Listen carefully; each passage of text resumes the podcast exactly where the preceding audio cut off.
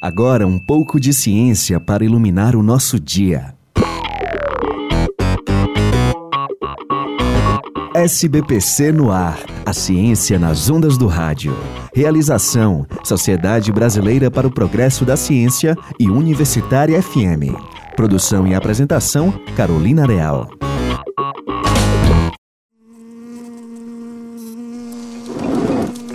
Bem-vindos a Mel SA. Nunca mais vão trabalhar em outro lugar nem fazer outra coisa. Vão nos matar de tanto trabalhar? Vamos tentar. Você aí já assistiu ao filme B-Movie, A História de uma Abelha? Bem, na animação de 2007, as abelhas param de fazer a polinização e as flores do mundo inteiro começam a morrer. Mas você sabe como funciona essa polinização? Hum? E se as abelhas parassem de trabalhar? Isso poderia realmente acontecer? Hum. Vem que o SBPC no ar, a ciência nas ondas do rádio de hoje, vai falar sobre esse insetinho tão vital para a vida na Terra. As abelhas vivem nas colmeias e, desde que nascem, já possuem funções específicas em sua sociedade.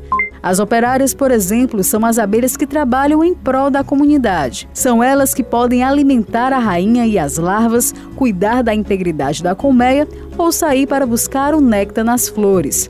Já os zangões servem somente para reprodução. Sério? Depois de fecundarem a rainha, eles são abandonados pelas outras abelhas por já terem cumprido seu papel, ou então eles morrem.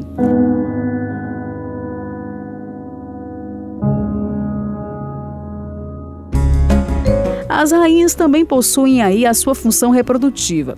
Elas são alimentadas com um alimento especial, que é chamado de geleia real, para que possam se tornar férteis e possam colocar aí os ovos que vão dar origem a novas abelhas. E na busca pelo néctar das flores, que é o principal componente para a fabricação do mel, as abelhas operárias realizam a tão falada polinização das flores.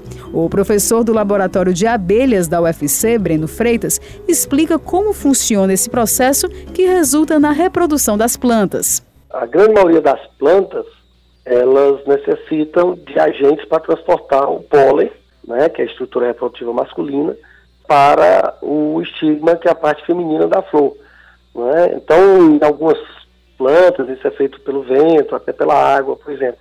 Mas a grande maioria depende de seres vivos e as abelhas são os principais seres vivos que fazem essa, essa polinização. Isso é que vai assegurar, então, a produção de frutos e sementes é importante que você saiba que outros animais também são capazes de realizar o processo de polinização.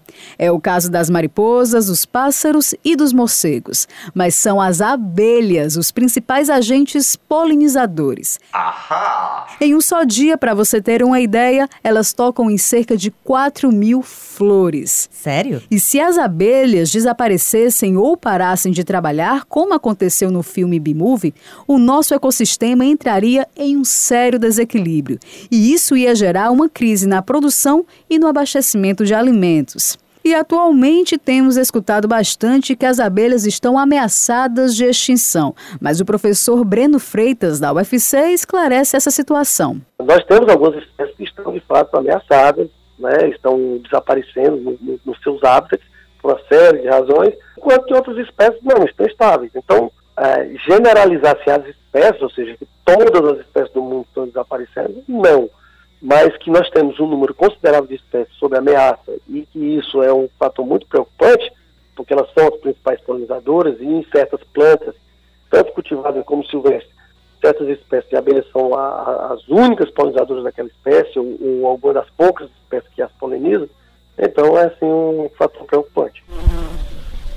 E entendendo a importância das abelhas, a UFC realizou uma pesquisa que revelou que esses insetos podem ajudar até na polinização de flores noturnas, como a pitaia. Mas se você ficou curioso para saber mais sobre essa pesquisa, é só acessar o site agência.ufc.br. E esse foi o SBPC no ar, a ciência nas ondas do rádio de hoje. Se você quer saber mais sobre ciência, acesse o portal.sppcnet.org.br. Aí mande também a sua dúvida ou sugestão para o nosso e-mail, contato arroba radiouniversitariafm.com.br. Até a próxima edição. Você ouviu SBPC no ar, a ciência nas ondas do rádio. Realização: Sociedade Brasileira para o Progresso da Ciência e Universitária FM. Produção e apresentação: Carolina Real.